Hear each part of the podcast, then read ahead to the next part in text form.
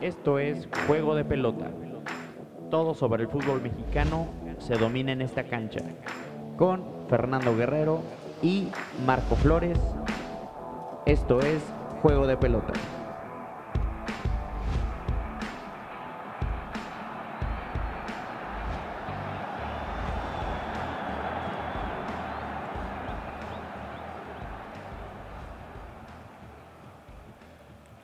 ¿Cómo están? Bienvenidos a una nueva emisión de Juego de Pelota, su podcast de confianza del fútbol mexicano y todo lo que pasa alrededor del mismo. Soy su confitrión Marco Flores y estoy con Fernando Guerrero.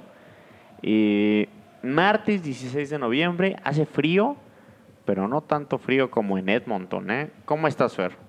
Hola, muy bien, muchas gracias. Sí, un poquito de frío, ya llevamos aproximadamente una semana ya sintiendo pues lo que, lo que viene que es eh, la época de diciembre, donde pues ya se, siente un poquito más el frío por las mañanas.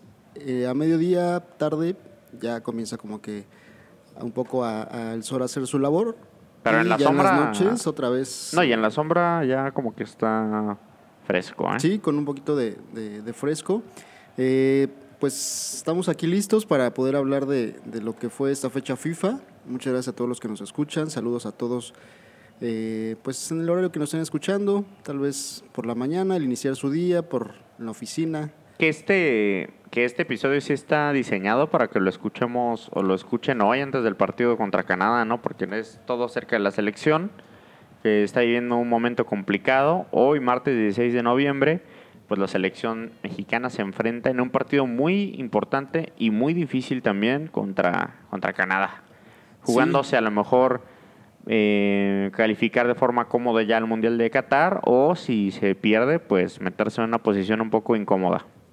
Sí, pues eh, por ahí se tuvo un mal resultado contra Estados Unidos y sí, pues eh, quisimos hacerlo como una especie de previa y también pues todas las, nuestras impresiones del partido contra Estados Unidos porque pues hay, hay tela de dónde cortar, entonces para poder tener hablar de, todo y, y poder pues desmenuzar bien eh, cuál fueron nuestras impresiones, nuestras opiniones, lo que se dijo, lo que se escribió ahí en redes sociales, pues estamos aquí listos y pues precisamente hablando de redes sociales, pues que nos sigan, ¿no? Eh, eh, nuestra red social de Twitter, eh, Juego de Pelota. pelota guion bajo y en Facebook como Juego de Pelota. Ahorita acabamos de hacer una publicación, ahorita Express, pues en apoyo, ¿no? A nuestra selección mexicana, que pues hoy va a necesitar de todo el calor de, de, la afición, porque como mencionas, pues va a ser un poco de frío por allá en, en Canadá. No, clima, me atrevería a decir extremo. Eh, la verdad, se esperan hasta nevadas. Creo que andaba leyendo ahí que 10 centímetros de nieve se puede esperar, entonces no sé cómo afecta realmente el partido, porque una cosa es jugar con frío, aunque sea un frío terrible, a jugar ya con nieve en la cancha, ¿no? Entonces, eh, pues veremos qué resultados, pero hay que hablar primero y desmenuzar el resultado contra Estados Unidos, ¿no? Que fue un resultado no escandaloso, pero sí doloroso, la verdad, por cómo se dio. Eh, también se habló antes del partido, por ahí Memo eh, habló, ¿no? Dijo que Estados Unidos se veía eh, pues eclipsado, ¿no? Siempre por la selección mexicana, que era lo que querían llegar a ser, ¿no? Eh, dijo una expresión eh, ahí este, de hombre en el espejo, ¿no? Man in the mirror. Y después eh, el Capitán América, o el enemigo número uno, y me cae muy mal Pulisic, eh, pues nos vacuna, ¿no? Entonces, no sé por dónde quieras atacar ese mal trago.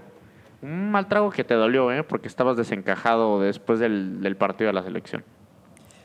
Pues como previa, se malinterpretó, siento, esa declaración de Ochoa mucho. Eh, sí lo dijo, o sea, sí lo dijo textualmente con las palabras que acabas de mencionar, pero como que lo sacaron un poco de contexto, porque la pregunta específica que le realizaron, o el tema específico, era si ya eh, Estados Unidos había superado en cuanto a nivel futbolístico, a nivel liga, eh, MLS con la Liga MX. Y su, su respuesta fue, o sea, no nos ha superado y ellos pues quisiera en algún momento tener el nivel que tenemos en la Liga MX, ¿no? O sea, esa fue como la pregunta o el tema que se le planteó y obviamente él contextualizó que pues eh, no son todavía superiores, les falta y quieren, o sea, por eso todos los torneos que están organizando, precisamente entre MLS y Liga MX, es para que la MLS pueda ayudarse a la Liga MX en subir su nivel, ¿no? Entonces, obviamente, eh, pues También, es, es una realidad y, y él por eso puso ese, ese ejemplo, ¿no? Pero, pues, para poder encender un poco el partido, porque previamente habían perdido ya México dos finales eh, en el 2021 contra Estados Unidos. Eh, pues para darle ahí eh, pues un poco de, de, polémica, pues obviamente pusieron esa parte solamente. Obviamente este jugador de Estados Unidos que, que ni, el siquiera fue, América, que ni siquiera fue titular porque tenía por ahí una, una lesión, este pues como que quiso también, si en caso de meter gol, pues hacerlo a lo Donovan, ¿no? burlarse un poco y, y, pues en su playera traía ahí escrito la frase, ¿no? Este... Digo, también, ¿qué esperamos? Ni modo que Ochoa diga, no, pues sí, nos superaron, ¿no? O sea, también, pues la pregunta es obvia, ¿no? O sea, también nunca vas a aceptar, a pesar de que a lo mejor sí las distancias estén muy cortas o a lo mejor estén iguales, me atrevería a decir, eh, pues Ochoa nunca va, pues, a doblegarse, ¿no? Entonces, yo pienso que declaró bien Creo que también Pulisic lo hizo bien también porque le está defendiendo sus colores. Me gusta a mí, la verdad, porque creo que le mete más picante a estos partidos. La verdad que yo lo aprecio. Cae mal, lo que sea, pero me gusta. Me gusta que haya ese pique. Me, gusta que haya esa rivalidad. Eh, pero la verdad es que se motivaron más eh, los estadounidenses que los mexicanos, ¿no? Los mexicanos no quiero decir con desinterés, pero sí un poquito apáticos, un poco lentos, un poco desinteresados, intentando ganar siento con la camiseta, no sé, no sé cómo lo viste, desatinados, mm, lentos, pues, chatos. En el tema de, de, Ochoa, pues ahí muchas veces se, se, da uno cuenta, él con su experiencia y, y obviamente siendo capitán, de que a veces tal vez podrías evitarte ese tipo a lo mejor de respuestas para que no pase esto, ¿no? Porque pues a veces si el, partido se juega en la cancha, ¿no? Lo que pueden decir antes, después, pues siempre se juega ahí en la cancha eh, y dependiendo del resultado puede ser que tus palabras sean positivas o se te reviertan, ¿no? Entonces, quizá ahí pues a lo mejor ponerle un poquito más de, inteligencia eh, en la declaración de, pues no sé, tratar de esquivarla, torearla como hacen muchos, algunos técnicos o, jugadores. Eh, o sea, no te gusta pues no hablar tanto antes del partido, ¿no? Por ejemplo, recuerdo en el Mundial de, de, de, Brasil, 2014, donde se jugaba un partido muy importante entre México y Croacia, donde varios jugadores de Croacia, pues... Eh, hablaron. Hablaron mucho, eh, que también, obviamente, parte de la entrevista fue sobre un tema, ellos hablaron como que también como para, pues, ponerle ahí un poquito de, de pues, de picante. Eh, y pues al final perdieron, ¿no? Y, por ahí Guardado también festejó de que no le temblaban las piernas. Eh, igual Ochoa cuando hizo varias atajadas también hizo con las manos que, que pues hablaban mucho y, y al momento de, del juego pues eh, perdieron y además que fue una, una victoria contundente, ¿no? Eh, entonces un ejemplo de ello, ¿no? Simplemente que, que fue al contrario, ¿no? Donde México pues no habló tanto y se puso a jugar. Y, acá, pues sucedió lo contrario, ¿no? A lo mejor por ahí Ochoa declaró un poquito de más, eh, un poquito nada más, porque ya mencionamos que, que eso se, se, sacó de contexto un poco en las redes sociales y en todo esto, pero pues se le revirtió y, Ochoa, pues igual, eh, yo creo que poco tuvo que, ver en, esta derrota. Y, pues hablando de, la previa, pues yo creo que desde que inició el partido, ya yo creo que ibas con pues perdiendo 1 a 0, ¿no? Porque pues eh, hablamos aquí en, en, los episodios previos, en resúmenes deportivos, en análisis de algunos eh, eh, canales, de que hay ciertos jugadores que pues no deben de estar en este momento siendo titulares en la selección, ¿no?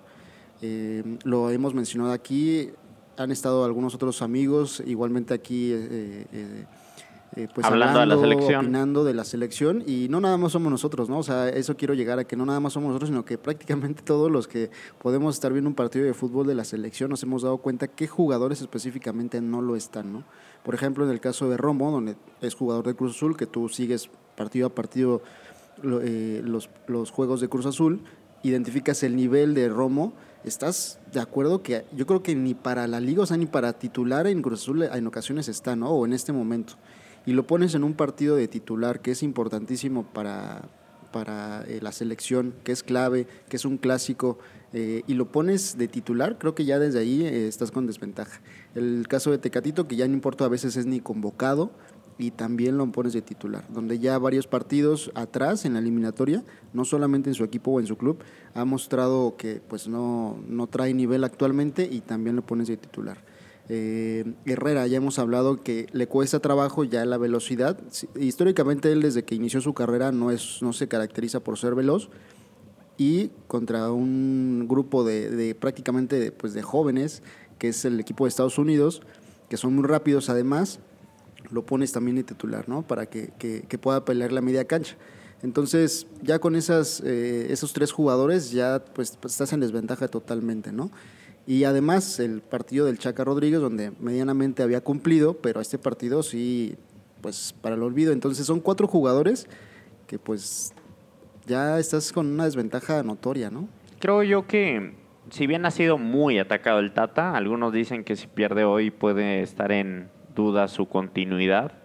Creo que también coincido en lo que dices, pero no hay que recordar que también es un proceso deportivo pues de cuatro años, ¿no? O sea, también yo entiendo que entra como la renovación o momentos, pero también es gente que ha estado en el proceso del Tata y que lo ha acompañado en todo su proceso, ¿no? Entonces yo creo que también como técnico tienes que tener mucho cuidado al intentar realizar cambios drásticos porque si los haces así pueden dejar de creer en ellos mismos y en el proceso. Entonces creo que también el Tata, con base a, que es un proceso de cuatro años para clasificar a un mundial, tiene que darle la confianza a la gente que ha estado convocando y a la gente que es de su confianza y cuando le fallen en un partido como este, tan importante, donde por ejemplo estoy, con, estoy totalmente de acuerdo que la actualidad de Romo es mala, que la actualidad del Tecatito es mala, de Herrera es muy mala.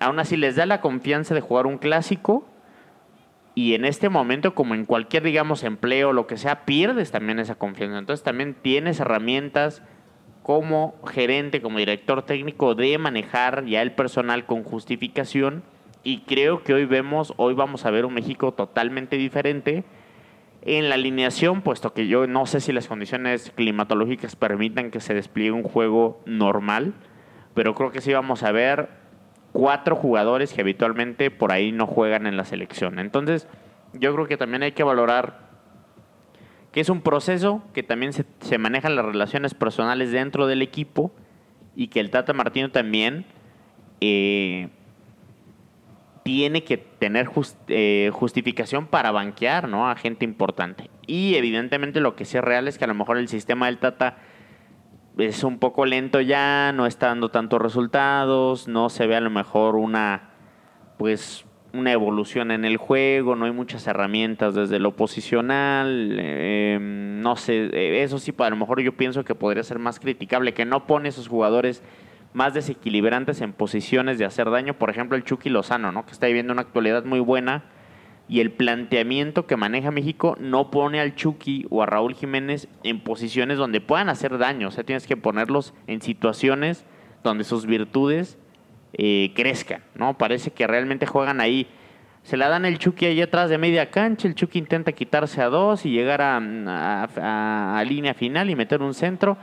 Entonces, creo que la chamba de Martino más bien es encontrar un planteamiento que funcione, ¿no? No sé si México deba de proponer en todos los partidos, me parece que México podría jugar bien con transiciones largas, con juego más directo y tal vez jugando a la contra, ¿no? Pero evidentemente también, y esto también es un mal que aqueja al país en cuanto como vemos el fútbol, queremos que México sea protagonista, domine, ¿no? Te pise la bola, eh, sea contundente, sea espectacular también.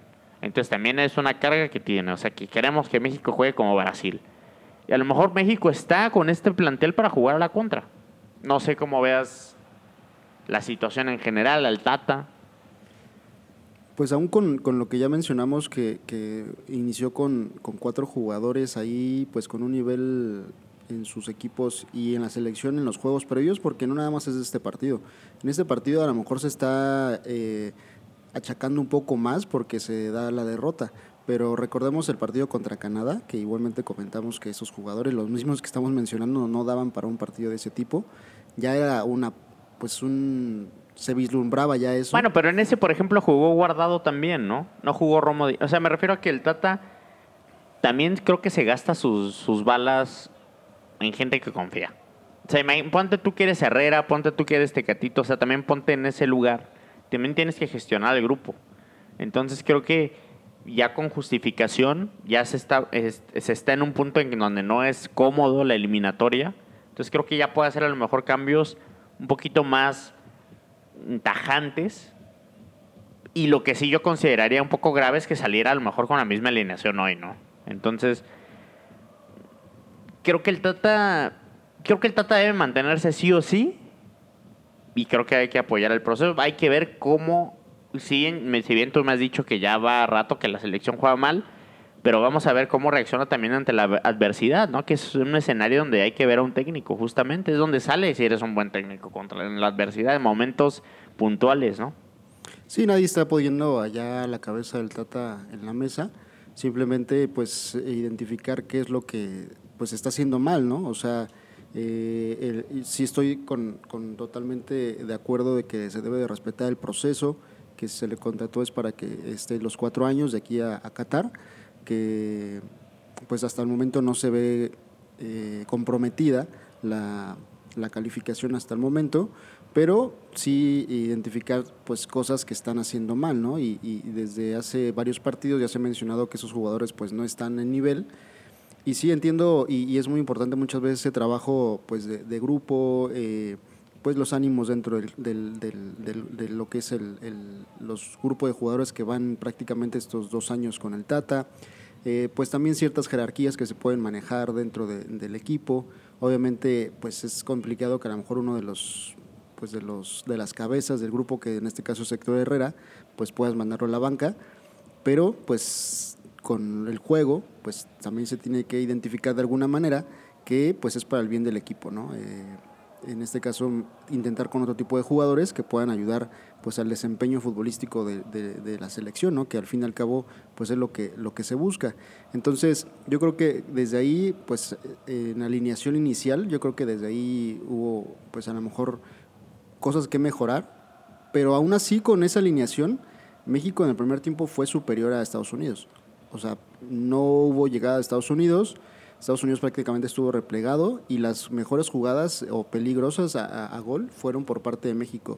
Fue una jugada de Chucky en un contragolpe donde se va solo, pero eh, el defensa de Estados Unidos lo alcanza, se le barre y ya un poco comprometido Chucky saca el disparo y el portero hace una magnífica desviada, lo que habría sido el 1-0, que muy probablemente hubiera cambiado eh, la forma de- de- del partido. ¿no? Eh, otra jugada donde Chucky deja solo a, a- a Tecatito y pues era una jugada, yo creo que Franca, clara. pues frente al marco solo. Sí iba un poquito a media altura, pero con la calidad que tiene este jugador, pues sin duda se tenía que haber eh, convertido en gol ese, ese- esa llegada. Eh, fue más clara para mí que la de Chucky, porque el de Chucky la agarra un poquito adelante de, de la media cancha, recorre, eh, no sé, 200 metros a velocidad máxima y lo alcanza, ¿no? Y, y ya ahí al sacar el disparo, pues ya es más complicado en ese momento poder, eh, pues, no sé, esquinar el, el el balón o mandarlo a segundo poste, es más complicado, ¿no? Pero eh, Tecatito iba solo frente al marco, eh, sin ninguna marca, sin ningún tipo de, de que alguien lo estorbara. Tenía su la- tenía, tenía un grado manda- mediano de complejidad Y la, la manda, definición. o sea, ni siquiera la portería, ¿no? Por lo menos el de Chucky sí va a la portería, el de él le pega como que con el tobillo, con la, con la espinillera.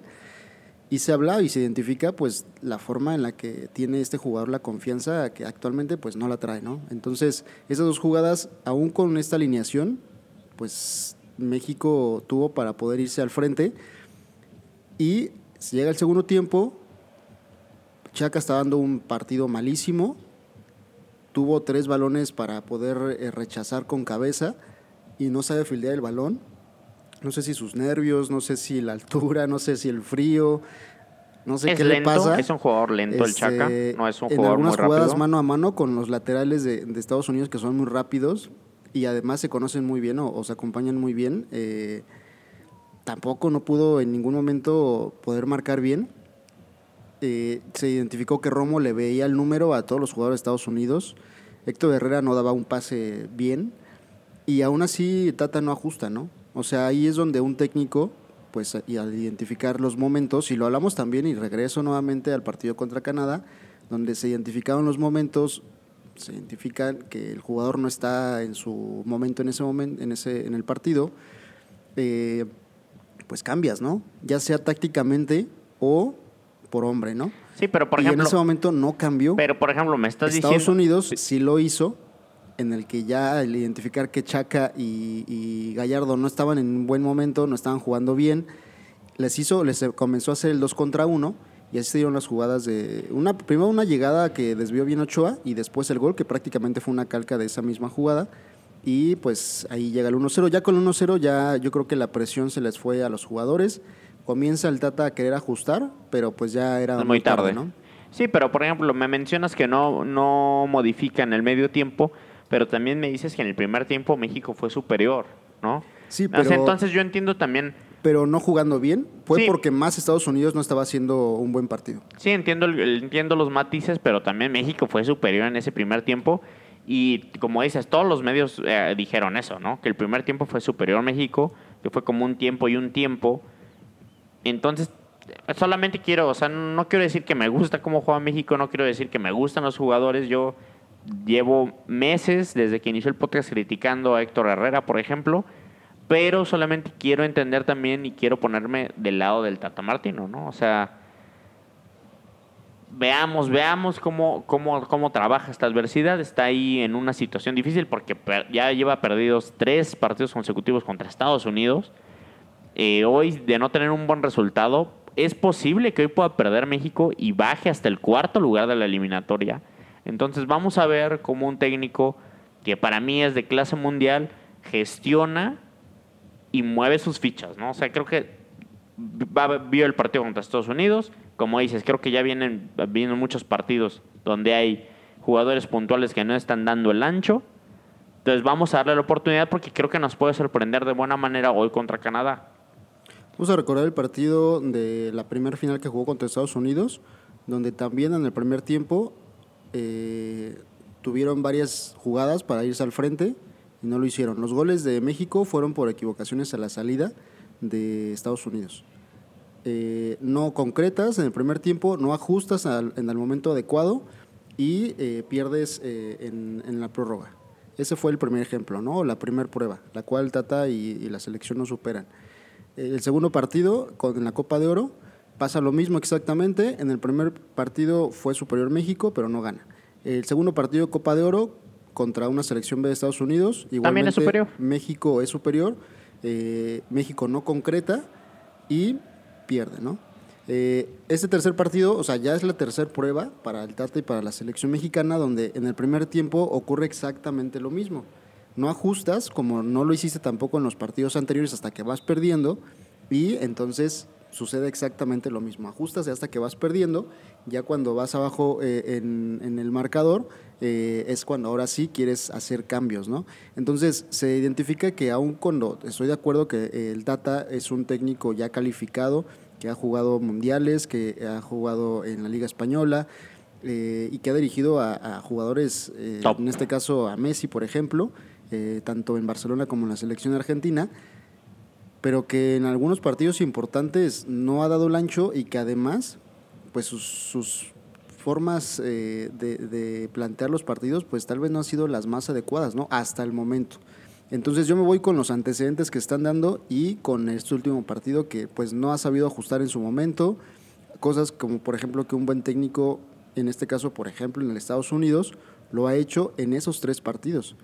Porque en este segundo eh, lapso, en este segundo tiempo de, de este último partido, pues identificó qué es lo que estaba haciendo mal México y se fue sobre eso y ganó la partida, ¿no? Por tercera ocasión. Entonces, Est- estoy- voy se de- habla eh, de, de que el Tata, pues sí es un buen técnico, no lo dudo, pero hasta el momento su trabajo ha dejado mucho que desear.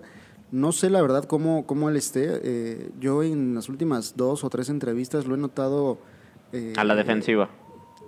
O sea, por ejemplo, re- recuerdo cuando eh, comenzaba a dar entrevistas, no sé, el primer año, por ejemplo, Y era hasta un tipo que te, que te da- escuchaba, lo escuchabas hablar y hasta como que decías, ay, qué chido que la selección mexicana está siendo dirigida por este técnico, ¿no? Porque hablaba muy bien de fútbol, hablaba muy bien de táctica, eh, respondía bien, era positivo, era una persona que, que no se escuchaba pues mal, o sea, sabía hablar entre la prensa y por ejemplo antes pues fue el piojo que a veces cuando perdía no era autocrítico, o se ponía a la defensiva con la prensa, etcétera, ¿no? Entonces como que decías, ah, qué buen técnico, ¿no? Y, y- y qué bueno que él está dirigiendo la selección y, y, pues se, se daba una esperanza, ¿no? Pero en estas últimas tres entrevistas, o sea, está la defensiva, responde nada más con como que por hacerlo. eh, cuando se sienta a dar la conferencia de prensa como que está fastidiado, se está tomando la cara constantemente, se recarga sobre su cara, eh, o sea, como si no quisiera estar ya ahí, ¿no? Entonces no sé, y de hecho ayer le hicieron una pregunta específica que él cómo estaba, ¿no? O sea, con todo lo que se está dando en la prensa, con que ya muchos piden su cabeza, con que la gente no está de acuerdo con, cómo se ha desempeñado en sus últimos partidos, él dijo que estaba bien y que pues que él iba a seguir, ¿no? Pero, pero sí, o sea, visualmente no sé qué mensajes quiera transmitir con, con esas posturas, ¿no? Entonces, Bueno, pero es que también, o sea, bueno, sabemos de la, te digo, o sea, la presión en la selección mexicana es extrema cuando no debería serlo. Y tanto prensa como gente pues, quieren todo, o sea, quieren goleadas, quieren jugar bien, o sea, quieren absolutamente todo. Entonces también es un puesto que desgasta al director técnico.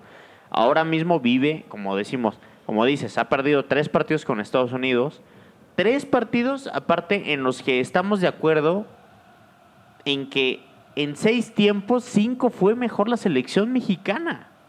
O y sea, aún así no ganas. o sí, sea, exacto, pero, sí, que- exacto, pero, pero bueno, o sea, también el Tata no te va a empujar, el Tata no puede meter la bola que tiene que meter el Tecatito.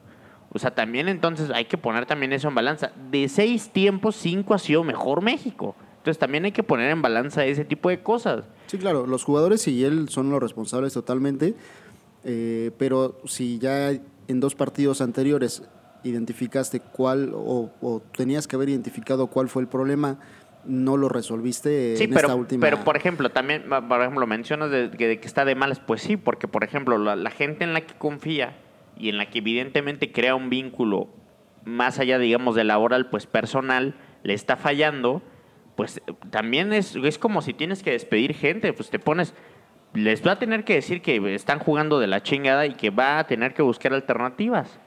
Y en general así es como llega siempre la selección, juega el que mejor está en el momento y es como tú decías, tiene que jugar el que está en el mejor momento, pero a veces cuando estás armando un grupo no puedes tampoco ser tan tajante. Entonces también entendamos a Martino que pues le está yendo mal en resultados, está apretándose la eliminatoria, perdió tres veces seguidas con Estados Unidos.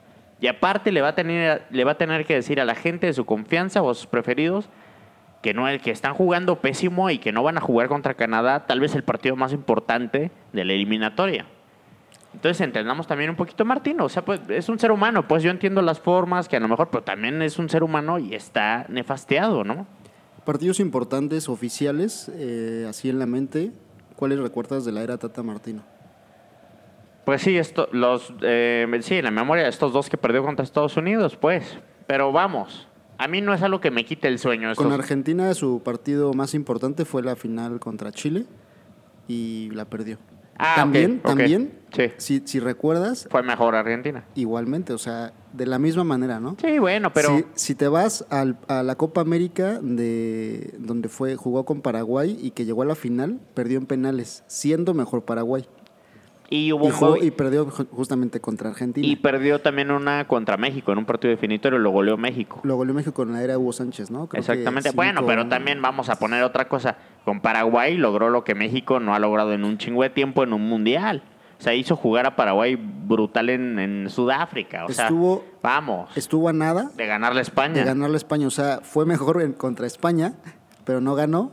Obviamente todos recuerdan que, que fue la única selección la que, eh, a parecer de, de nivel internacional, y, y yo creo que también lo pienso, que fue la selección que más se le complicó a, a España. España.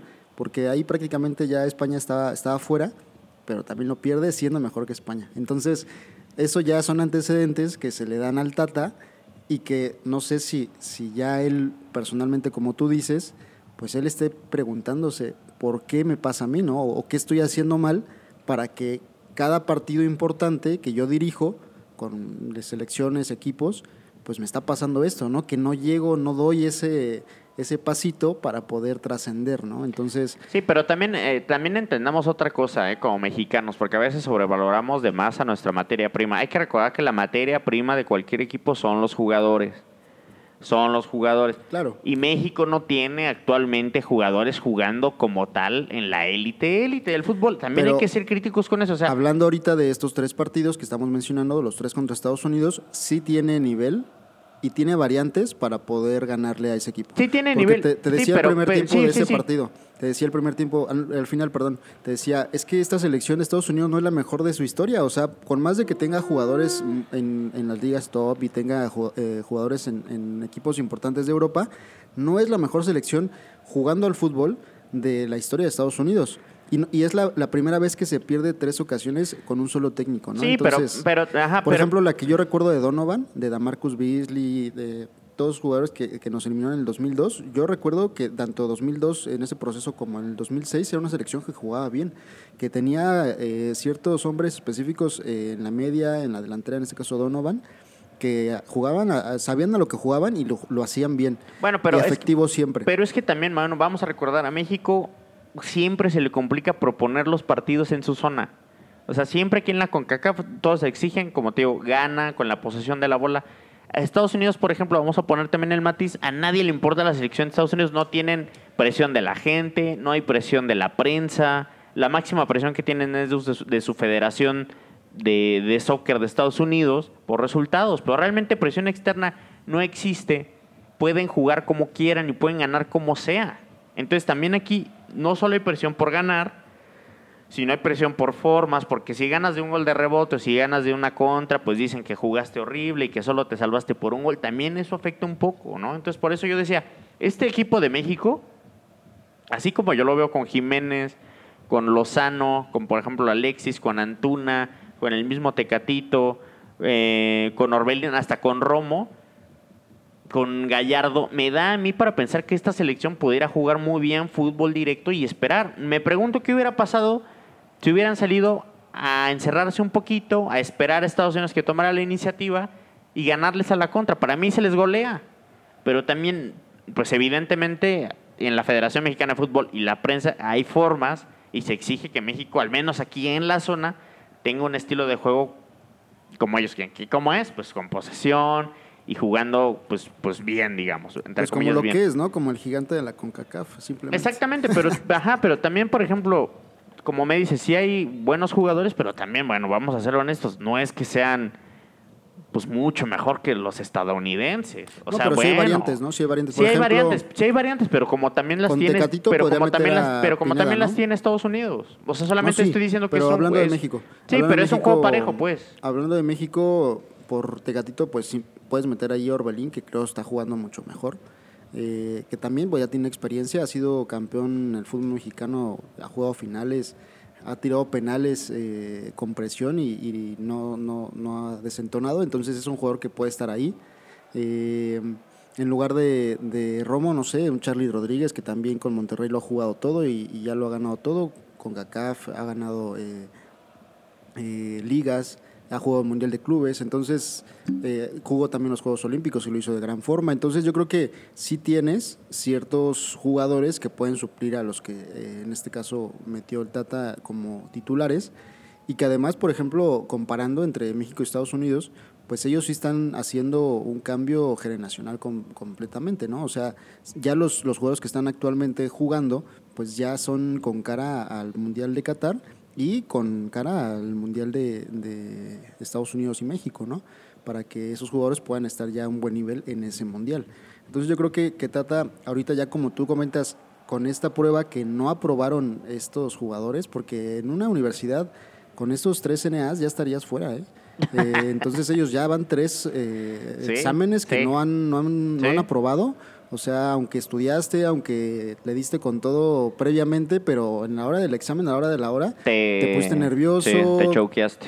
Y no sé qué pasó, pero perdiste, ¿no? Entonces, ya son tres. Como tú comentas, ya es momento de que si les estaba dando, estaba poniendo a prueba o los tenía en confianza, pues ya contra las Canadá pueda hacer cambios y que los que entren, obviamente, que los que entren, pues también demuestren, ¿no? Porque pues de nada sirve que hagan los cambios si los que están eh, entrando por ellos, pues no van a demostrar. Ahí es donde a lo mejor empieza a ver como el roce, ¿no? De que los que están en la banca y que fueron titulares contra Estados Unidos, pues digan, pues ahí está, entró, no sé, Orbelín y que no lo haga bien, ¿no? Entonces ojalá que si en caso de que haga esos cambios, los que ya entren, pues demuestren y, y hagan las cosas bien, en este caso hoy contra Canadá que es un partido importantísimo, ¿no? Por ahí mencionabas eh, la palabra soccer, eh, por ahí hubo un, troleo de la selección de San Marino, donde eh, pues mencionaba que, pues sí, que ellos no, no están jugando ya la clasificación al Mundial, pero pues que por lo menos no pierde tres veces consecutivas contra un país que le llama soccer, ¿no? Al fútbol, y que no es su deporte más importante, ¿no? Entonces, eh, por ahí hubo pues varios troleos de parte de, algunas selecciones que, que pues, obviamente México es como siempre su rival a vencer en CONCACAF. Entonces, pues eh, igualmente Canadá también eh, con un poco de burla declaraba por ahí algunos jugadores pues que, que, ellos no perdieron contra Estados Unidos, ellos empataron y, no perdió desde hace varios partidos consecutivos en la Copa de Oro. Son el, el, equipo de CONCACAF más enrachado, Canadá. Pero también... y Canadá no ha perdido, es el único que no ha perdido en toda la... Pero no hay que dejar ni no hay que olvidar las facilidades que le da Estados Unidos a sus jóvenes de irse a Europa, ¿eh?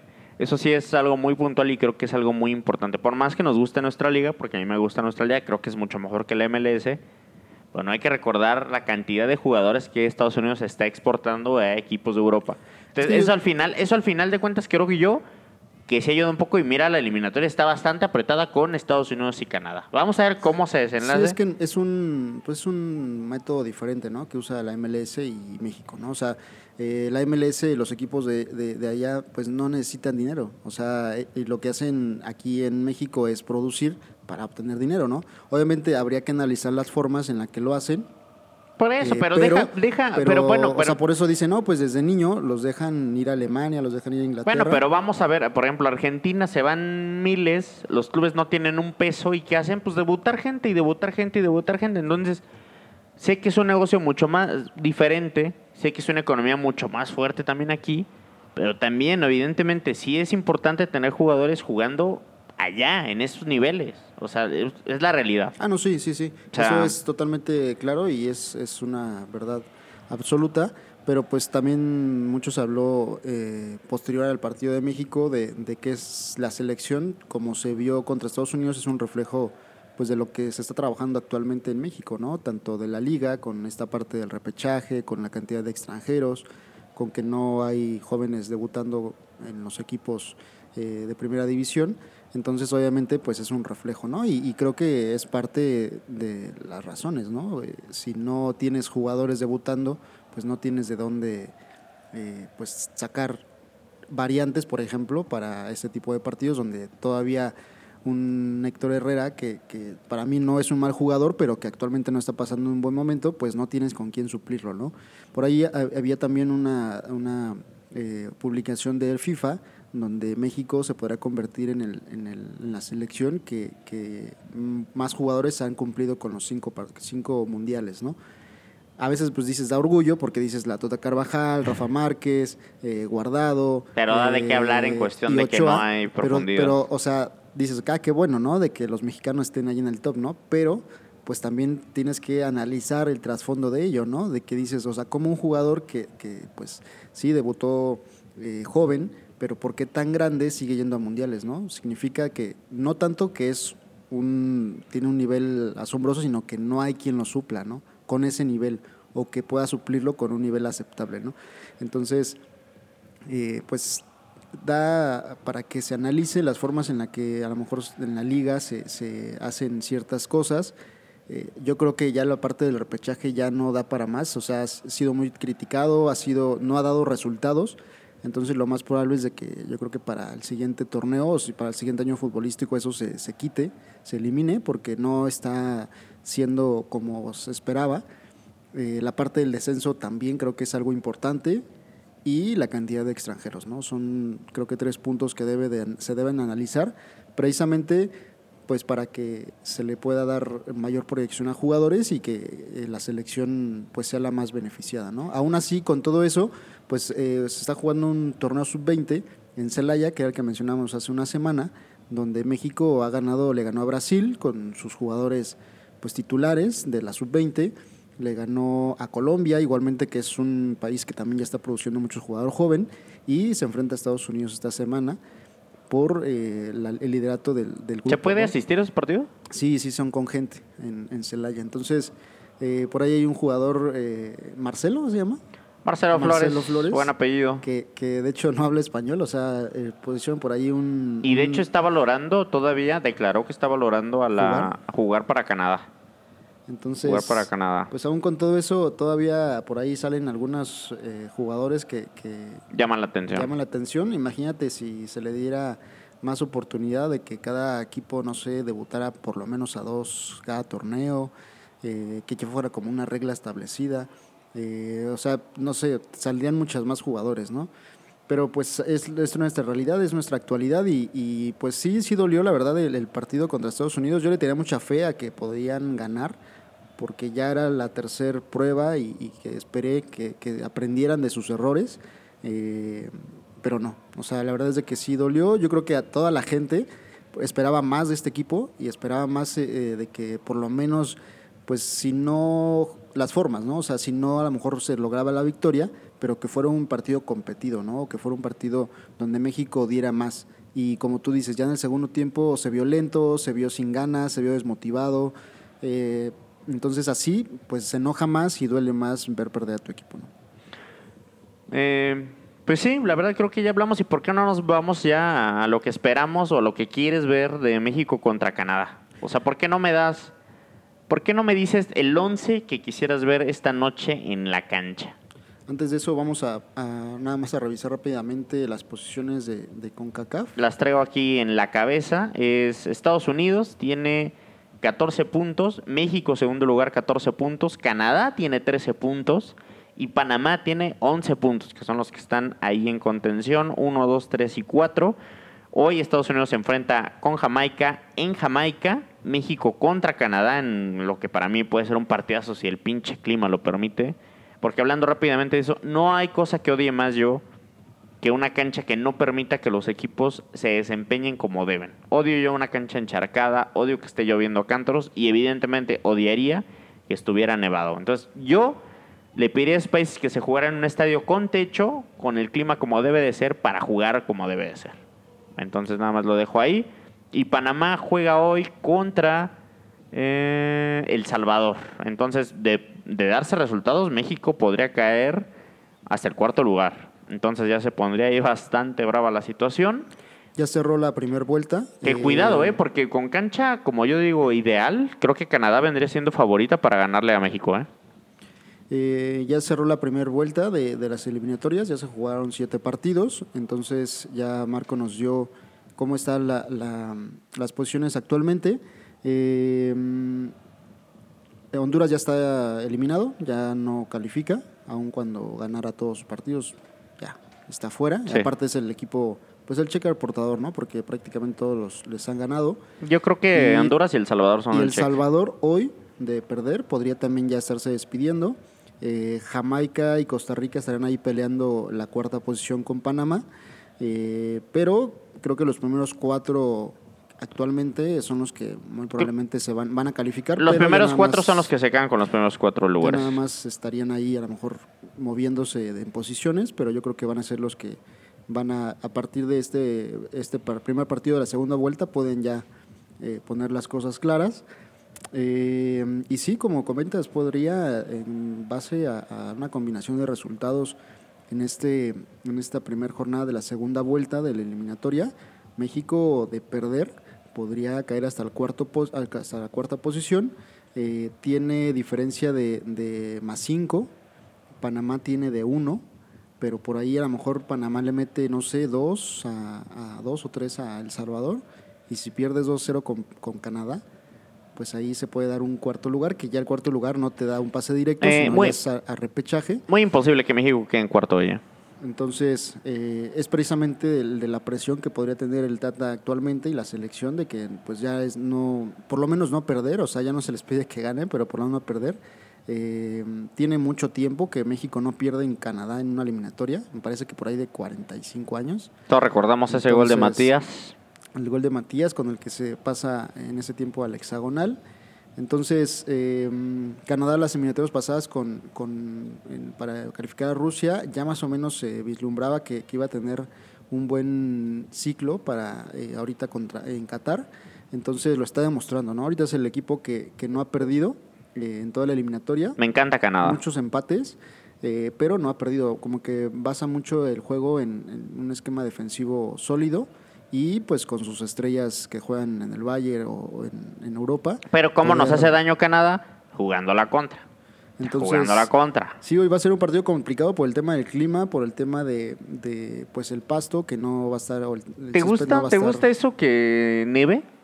¿Te gusta eso como que, que, que haya nieve? ¿Te, ¿Valoras ese clima o te gustaría que hubieran condiciones ideales? Pues es como la lluvia, ¿no? O sea, es mien- mientras se pueda, ¿no? O sea, hay, veces que está lloviendo, pero se puede jugar, ¿no? El mismo partido contra Estados Unidos se, se estaba lloviendo y se pudo jugar bien. De hecho, hasta hace un poquito más rápido el balón, el césped rueda más el balón y hace que, que corran un poco más los jugadores y que sea más dinámico. Entonces también con nieve es lo mismo, ¿no? O sea, que no esté imposible de jugar, que, que el, el- el balón pueda rodar bien, que el bote sea bueno, con eso, ¿no? O sea, yo creo que ya el frío dentro de la cancha en ocasiones sí ya podría eliminarse un poco. Sí es un otro Pero método. lo que me preocupa es el, no sé si el césped en Edmonton, me imagino que debe tener calefacción abajo, porque de no ser así se convertiría en una...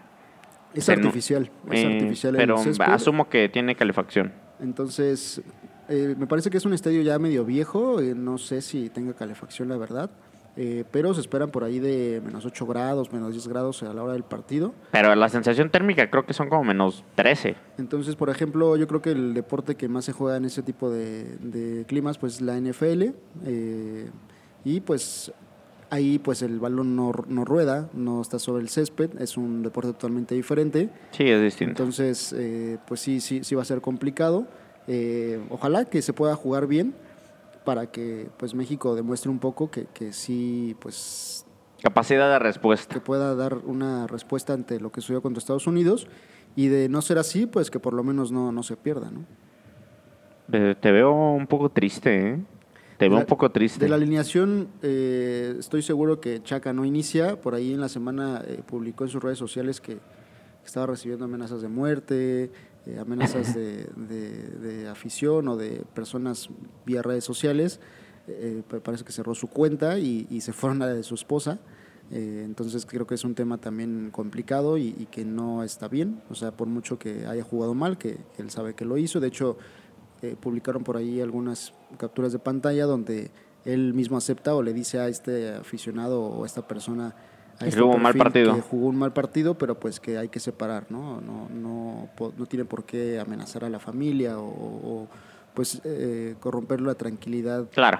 eh, de su familia y de, pues sí, personalmente a un juego de fútbol, ¿no? Entonces, eh, lo más probable es de que por cuidado para él de lo que sucedió en ese tema extra cancha y también pues por su nivel de juego, lo más probable es de que no, no inicie hoy, entonces ahí yo creo que Jorge Sánchez está más que, más que puesto.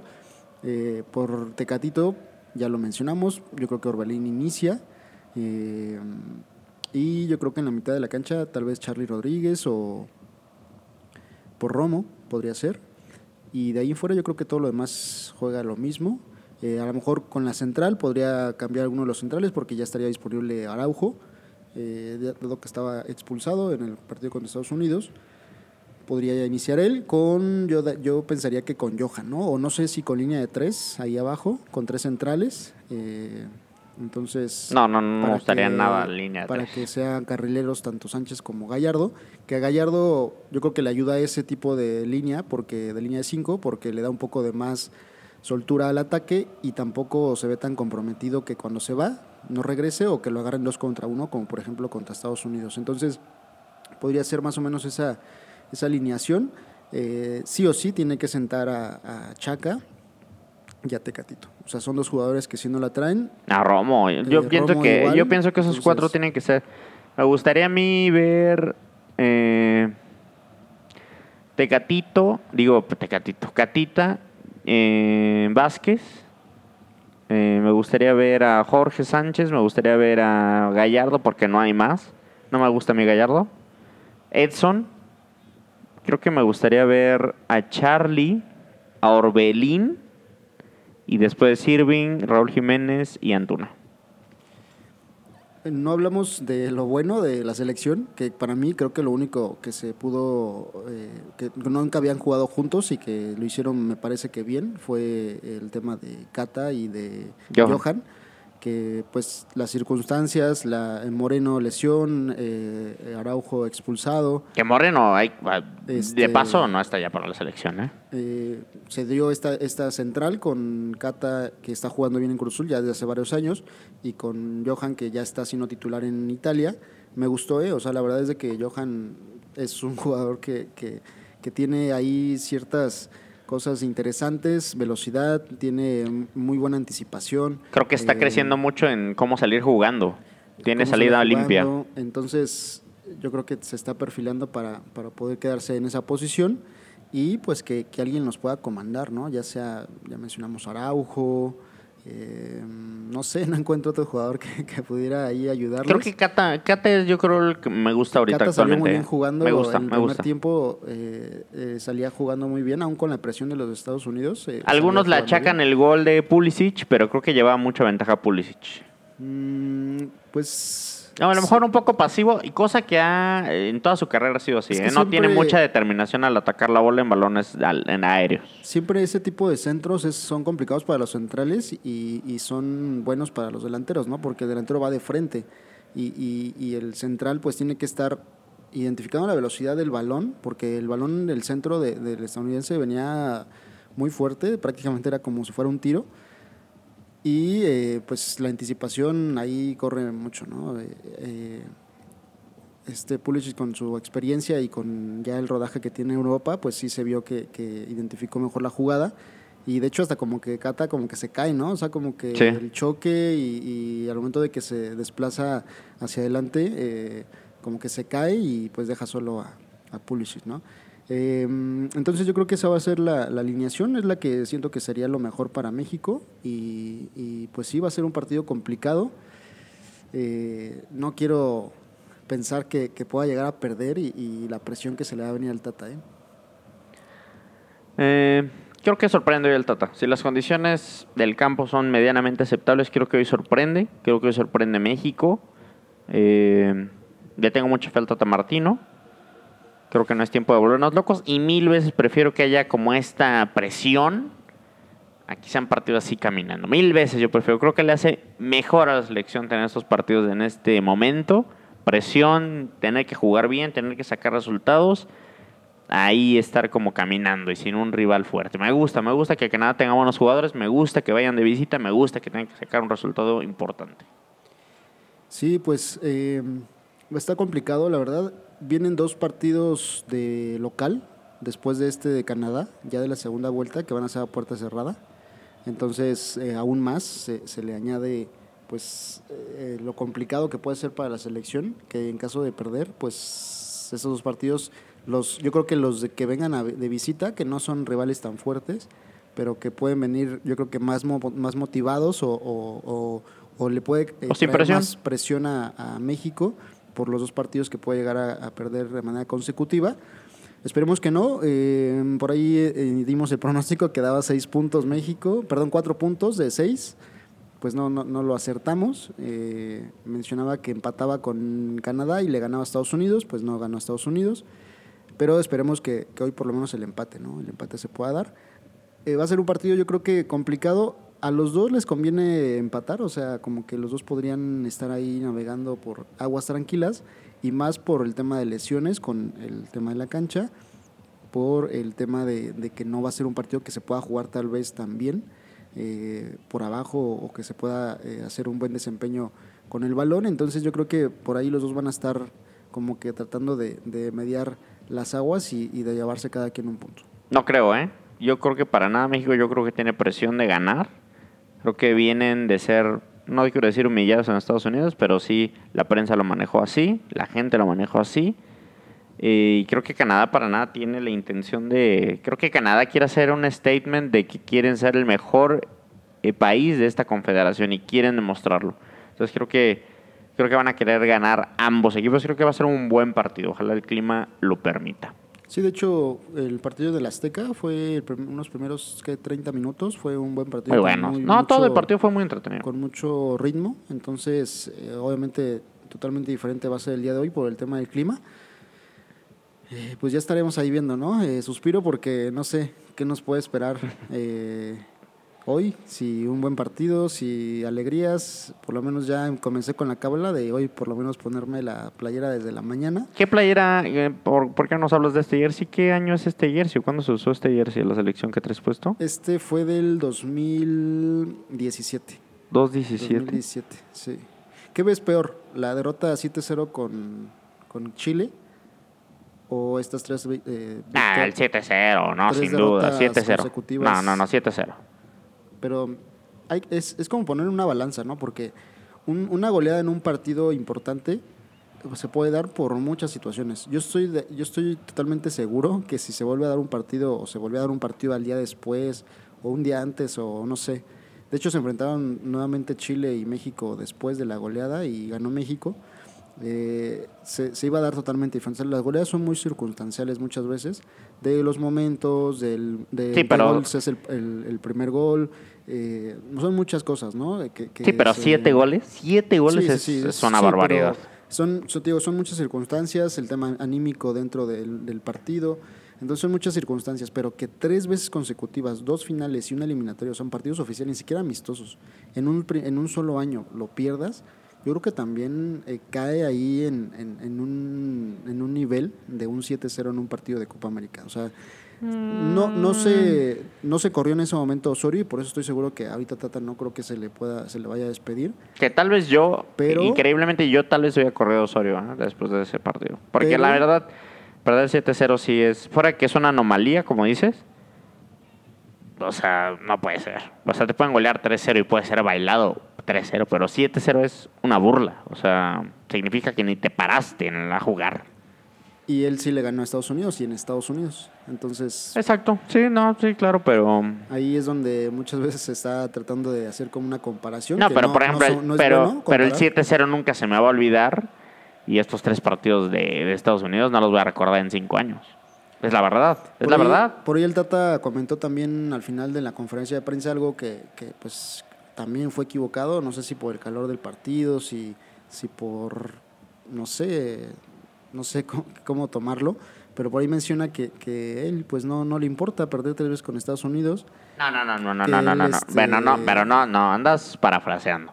O sea, andas, andas diciendo lo que tú sentiste cuando dijo eso. Dijo que para los mexicanos era importante el partido eh, contra Estados Unidos. No dijo que no le importara perder. La pregunta fue que, pues, cómo, cómo le- cómo- cuál era su impresión de, de perder tres veces consecutivas contra Estados Unidos. Y él respondía que para él no era importante perder contra Estados Unidos en tres ocasiones, que a él lo que le importaba era la eliminatoria, no perder tres veces contra un equipo, que a quien le importaba y que si era algo importante perder contra Estados Unidos a los mexicanos. Entonces, pues no está correcto mencionarlo de esa manera porque pues tú estás representando a un grupo de jugadores que son mexicanos y que además representan al fútbol de México. Entonces no puedes decir, ah, pues es que a ellos pues sí, no, sí les importa o, o sí les duele perder contra Estados Unidos, pero como yo soy argentino, porque yo soy nada más su técnico, pues no me importa, ¿no? O sea, creo que cuando tú estás en el barco de un grupo de mexicanos o un grupo de un equipo de fútbol, un club, pues tienes que poner la camiseta y la bandera de, ese equipo que estás representando en ese momento, ¿no? Entonces, no lo hace mexicano el ser el técnico de la selección, pero sí que, que represente y que defienda lo que a los mexicanos les importa, ¿no? Entonces no puede mencionar que, pues, ah, pues es que ellos es a quien les duele, a mí me vale un cacahuate, ¿no? Entonces, equivocado, si de por sí ya la presión la trae, si de por sí ya lleva tres partidos consecutivos perdiendo, que es el único técnico que le ha pasado, si de por sí no está jugando bien, está necio con ciertos jugadores metiéndolos a la cancha y todavía declaras esto, pues es todavía ponerle más limón ¿no? a, la herida. Entonces, pues es, es una etapa, es un 2021 complicadísimo para el Tata, ha sido yo creo que el peor de- de mucho tiempo Yo creo que no sé si cuando está en Barcelona o en Argentina se viva esa presión y, y- y esta cantidad de partidos consecutivos con, con un mal juego y, y siendo criticado, pero pues es un año que, que después de la pandemia se le ha venido muy complicado a- al Tata y a su grupo técnico, que, que ahorita ya no, ya no los he visto festejar como antes, ¿no? que hacen como una bolita, ahí todo el cuerpo técnico y se abrazaba. ¿no? Entonces, ojalá que se revierta la situación, para bien de él, ya se termina el 2021, ya es el último partido del año y pues a lo mejor ahorita espera cerrar ahí medianamente bien y pues a replantearse todo para el 2022, que ya es el año mundialista. Eh, pues nada, estoy contigo, Tata. Yo estoy contigo, Tata, muerte. Eh, creo que se expresa bien. Un poco equivocado tal vez, pero también un poco caliente el juego. Lo cual me gusta. Eh, y pues nada, estoy, estoy con el proceso del Tata. No estoy con algunos jugadores, eso sí. Creo que hay jugadores que no deben estar. Creo que en la selección sí debe ser de momentos. Y que quien esté más en vena, ¿no? Entonces veremos Veremos cómo reacciona el Tata o si perdemos la fe en él, ¿no? Y hay calificados a Qatar, precisamente está Qatar como país anfitrión, está Alemania, Brasil ya calificó en esta última fecha, Francia, Bélgica, Croacia, España, Serbia. Serbia, ante la sorpresa de, de dejar eh, a Portugal a repechaje, me parece, eh, Suiza e Inglaterra. Ya Italia también va a repechaje, ¿no? ya son países que, que ya están dentro, son 11 en total hasta el momento. Eh, Italia, Portugal, Suecia, son equipos que, que ahorita todavía no lo aseguran y que está ahí en peligro. Se va a jugar un repechaje entre algunas selecciones que, que, pues alguna de estas va a quedar fuera. Es una locura el repechaje en Europa, es muy interesante. Sí, porque se está eh, mezclando ahí con, con esta liga de naciones que hacen en Europa. Entonces, sí, sí, sí, es, es interesante, es totalmente otro nivel. eh, pero sí, eh, no, ya no está siendo tan fácil eh, para algunos, eh, algunas selecciones poder calificar, porque por lo menos en tu grupo te queda un equipo medianamente de, de buen nivel que te va a competir y eh, califica el primero siempre del, grupo, ¿no? Entonces, pues está complicado y después del repechaje ya vas contra una selección pues ya top, eh, entonces sí, sí, por ahí puede ser que el bicho se pueda quedar fuera, imagínate, sería algo eh, catastrófico. Valverde parece que ayer estaba llorando, bueno, en el último partido. Como siempre, estaba, ¿no? Estaba llorando al, al estilo Chicharo eh, después del partido. Y bueno, pues e- esta última jornada puede ser que, traiga algunos nuevos clasificados. Esperaríamos que, México, con dos partidos consecutivos ganando, Estados Unidos y Canadá, ya prácticamente amarraba su pase, por lo menos a repechaje, pero pues estamos totalmente al contrario de, de ese, de ese escenario. Pues suerte para México hoy. eh, muy buen programa, me gustó. Suerte.